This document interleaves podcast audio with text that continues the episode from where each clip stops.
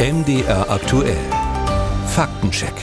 Seit Jahren wird ja bei uns kontrovers diskutiert, ob es rechtlich möglich ist, Migranten an den deutschen Grenzen zurückzuweisen. In einem Interview mit der Welt am Sonntag hat der ehemalige Präsident des Bundesverfassungsgerichts, Hans-Jürgen Papier, eindeutig geantwortet. Er sagt, ja, Zurückweisungen sind rechtlich möglich. Das Bundesinnenministerium sieht das etwas anders. Was ist da dran? Ein Faktencheck von Stefan Kloss. Der Jurist, ehemalige Leipziger Universitätsprofessor und Verfassungsrichter Christoph Degenhardt hat an den Äußerungen seines Kollegen Hans-Jürgen Papier nichts auszusetzen. Also ich stimme da Herrn Papier völlig zu.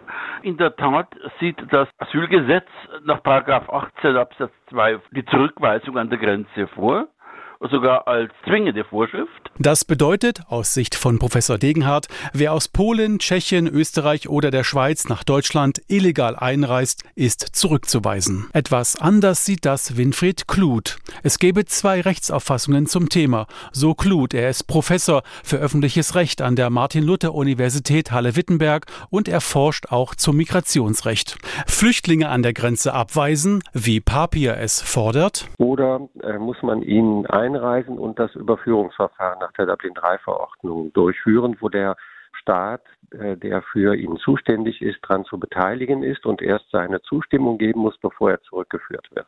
Das sei zugegebenermaßen langwierig und kompliziert, so Kluth. Aber diese Auffassung entspreche der vorherrschenden juristischen Meinung und auch der aktuellen Rechtsprechung.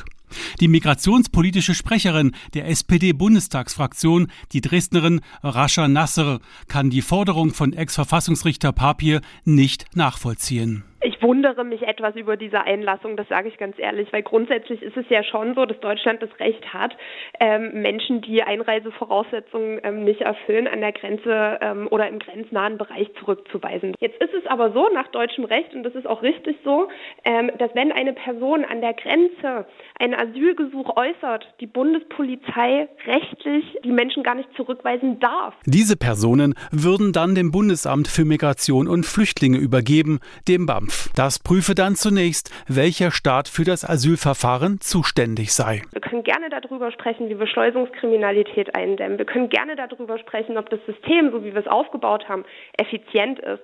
Aber hören wir doch endlich auf, die Menschen ähm, irgendwie zu kriminalisieren, die vor Krieg und Verfolgung fliehen. Das geht mir wirklich gehörig gegen den Strich in der Debatte gerade. Nasser hofft nun auf eine Reform des europäischen Asylsystems. Das würde aus ihrer Sicht wirklich etwas bringen, anders als juristische Fachdiskussionen über mögliche Zurückweisungen an der Grenze.